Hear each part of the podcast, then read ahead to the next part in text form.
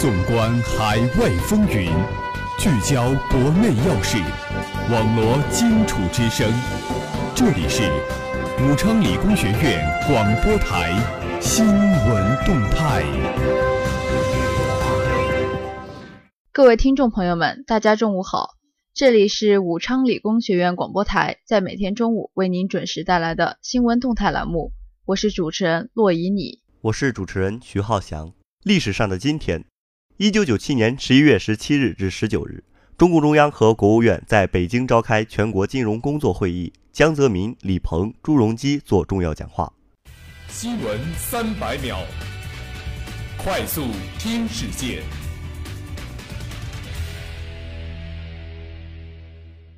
中新网十一月十六号电，据湖南省长沙市公安局芙蓉分局官方微博消息，十五号晚。网传翡翠园派出所民警李必胜殴打医务人员，扰乱医疗秩序。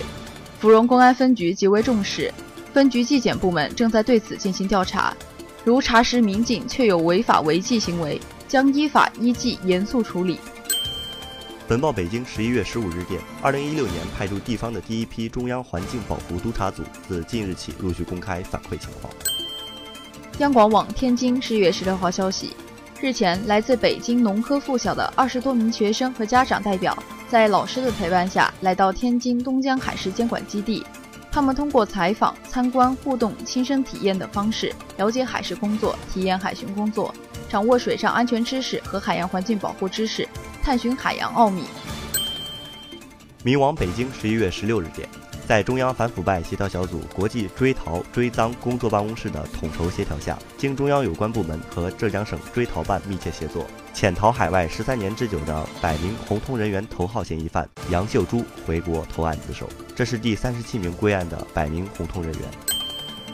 新华网北京十一月十六号电，双十一刚刚过去，在众多网络平台和卖家陆续推出形式多样的打折促销活动中，食品也是热门产品之一。十一月十五号，食药监总局通报新一期不合格食品名单。人民网北京十一月十五日电，据福建省南平市中级人民法院官方消息称，二零一六年十一月十五号，福建省南平市中级人民法院公开宣判安徽省政协原副主席韩先聪受贿、滥用职权案，对被告人韩先聪以受贿罪判处有期徒刑十四年。央广网大连十一月十六号消息。近日，中国博士后科学基金会公布了中国博士后科学基金第六十批面上资助或资助人员名单，大连化物所十名博士后榜上有名，其中四人获得一等资助，每人八万元；六人获得二等资助，每人五万元。人民网北京十一月十六号电，据中央纪委监察部网站消息。近日，贵州省纪委召开全省反映扶贫领域涉嫌违纪问题信访举报现场交办工作会，交办全省扶贫领域涉嫌违纪的二十五件突出问题信访举报，对全省开展反映扶贫涉嫌领域的问题信访举报督办工作进行动员部署。央广网重庆十一月十六号消息，近日，重庆东营恒康集团与滴滴出行正式签署战略合作协议。前者的两千辆传统出租车将借助滴滴出行平台实现触网，并为网约车。人民网北京十一月十六号电，据中央纪委监察部网站消息，日前，福建省纪委发布二零一六年一到十月查处违反中央八项规定精神问题情况。今年前十个月，福建共查处违反中央八项规定精神问题一千八百五十九起，处理三千一百二十二人，给予党纪政纪处分一千三百九十七人。央广网青岛十一月十六号消息，二零一六世界机场城市大会十六号在青岛开幕。本届大会的主旨为驱动地区发展，带动经济繁荣。人民网北京十一月十五号电，据环境保护部网站消息，近日中央第三环境保护督察组向江苏省反馈督查情况。督查指出，江苏省环境保护工作存在决策部署不到位、环境风险问题没有得到有效解决等问题。中新网十一月十六号电，据日媒报道，当地时间本月十六号，写入日本国家公务员工资上调及配偶补贴下调的新工资法，在该国参院全体会议上由执政党等多数赞成获得通过。人民网北京十一月十五号电，据环境保护部网站消息，近日，中央第二环境保护督察组向黑龙江省反馈督查情况。督查指出，黑龙江省环境保护工作存在部署期间降低标准、放松要求、自然保护区违法违规开发建设等问题。央广网青岛十一月十六号消息，山东省内首条城际高速铁路青荣城际铁路今天全线开通运营。青岛至烟台最快列车的运行时间由原来的四点五小时缩短至一小时三十分钟。人民网北京十一月十五号电，据环境保护部网站消息，近日中央第五环境保护督察组向河南省反馈督查情况。督查指出，河南省环境保护工作存在环境保护推进落实不够有力、不作为、慢作为问题比较突出，部分地区环境形势十分严峻等问题。中国日报网十一月十六号电，希拉里·克林顿竞选败北，他把主要原因归咎于美国联邦调查局局长詹姆斯·科米重启邮件门调查。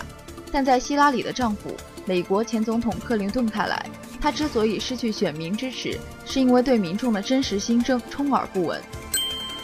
人民网北京十一月十四号电。中央纪委监察部网站消息称，据湖北省纪委消息，武汉工程大学党委书记吴元新涉嫌严重违纪，目前正接受组织调查。中新网十一月十六号电，据美联社报道，美国宾夕法尼亚警方称，在费城附近一家披萨店内，两名试图抢劫餐厅的强盗遭店内顾客枪击，致一人死亡，一人受伤。央广网昆明十一月十六号消息，十一月十五号晚。二零一八年俄罗斯世界杯亚洲赛预选赛的决赛阶段，A 组中国队对卡塔尔比赛在昆明阔东体育场打响，最终国足零比零主场战平卡塔尔。热点聚焦，聚焦热点。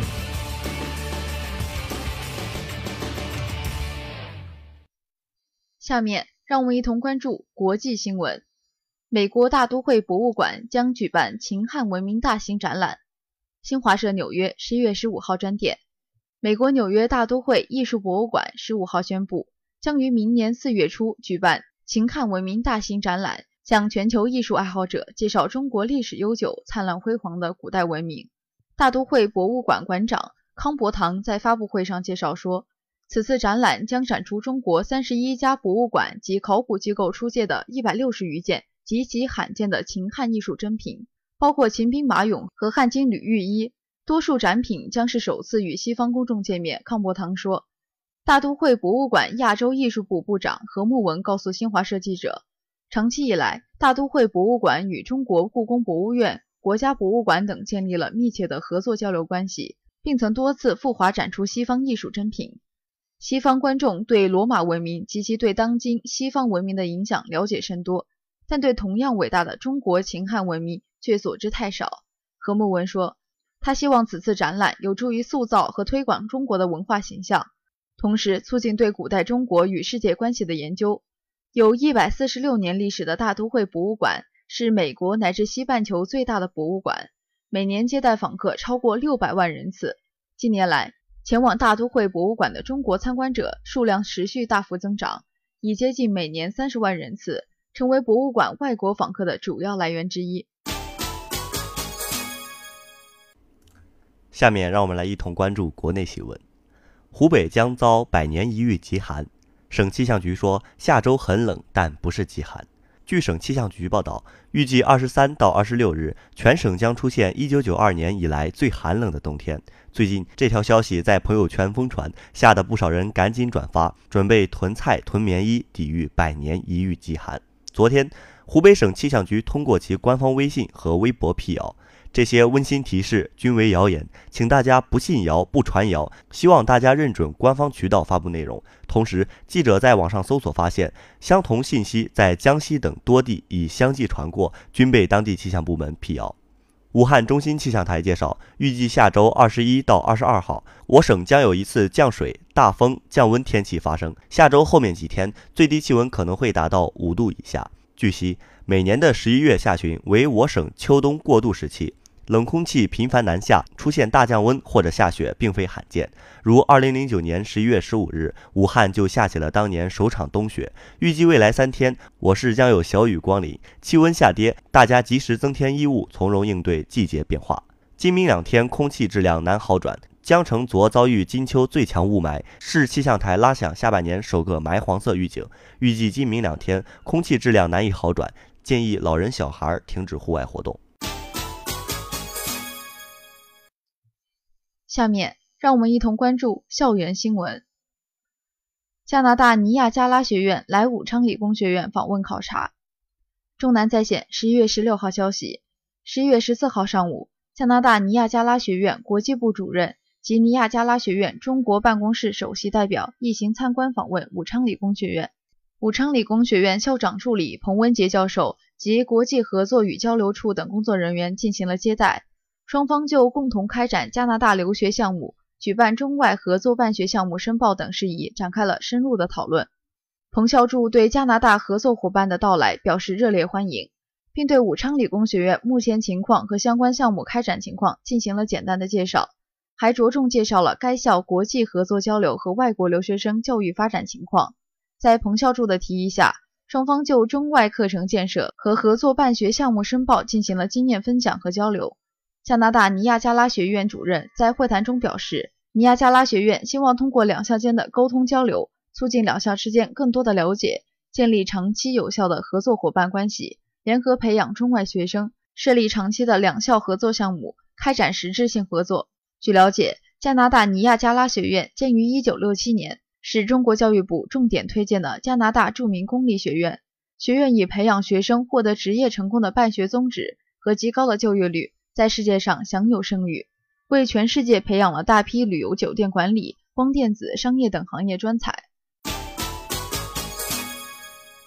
中南在线十一月十六号消息，十一月十五号晚六点，武昌理工学院城市建设学院开展了以“考研对人生成功的重要意义”为主题的演讲比赛，参赛选手共六位，经过角逐，建筑学李欣获得一等奖。比赛现场精彩纷呈，掌声不断。此次参赛的六位选手分别是。工程造价一六零一班的廖望，工程造价一六零二班的林彦辉、张莹，工程造价一六零三班的张秀珍、陈新元，建筑学一六零一班的李欣。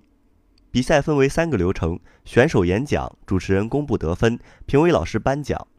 四号选手李欣用他那精彩的演讲和贴近现实的例子，赢得了评委老师的肯定，最后以八十四点八三分荣获冠军。六号选手列出各个单位的录入人数和竞争人数，以及大学毕业生人数和用人单位招聘人数，为我们做出了简单的比较，很好的突出了社会上竞争的激烈，成功的吸引了观众的眼球。当比赛进行到一半时，工程造价一六零三班全体同学共唱曲婉婷的《没有什么不同》，成为这次比赛的一大亮点。歌声婉转悠扬，最后由李明星、孙威、彭勇、杨静、唐静。张淑君老师以及校团委望平老师七位评委导师共同决定比赛结果：一等奖李欣，二等奖林彦辉、张莹，三等奖廖望、张秀珍、陈新元。随后，来自造价一六零一班的赵俊宇演唱了《So Sick》，作为此次比赛的压轴表演。会场上响起了热烈的掌声。记者采访到六号选手陈新元，他表示对自己的这次表现并不是非常满意。我自己很喜欢用数据说话。认为直观明了的数据才是最好的证明。虽然这次我没有得到冠军，但我觉得自己的演讲方向不是最大的错误，主要是因为自己没有整理好自己的思路，导致自己的演讲严重超时。比赛重在参与和经历，吸收归纳自己不足之处，希望下次能够呈现更好的自己。下面让我们共同关注今明两天的天气情况。十一月十七号，周四。最高温度十七摄氏度，最低温度十四摄氏度，雨。十一月十八号，周五，最高温度十七摄氏度，最低温度十五摄氏度，雨。如果您想了解我们更多内容，请关注武昌理工学院官方微博、微信，互动群号是幺零八六二二六零五幺零八六二二六零五。以上就是本次新闻动态的全部内容。主持人徐浩翔、洛以你，感谢你的收听。咱们下期再见。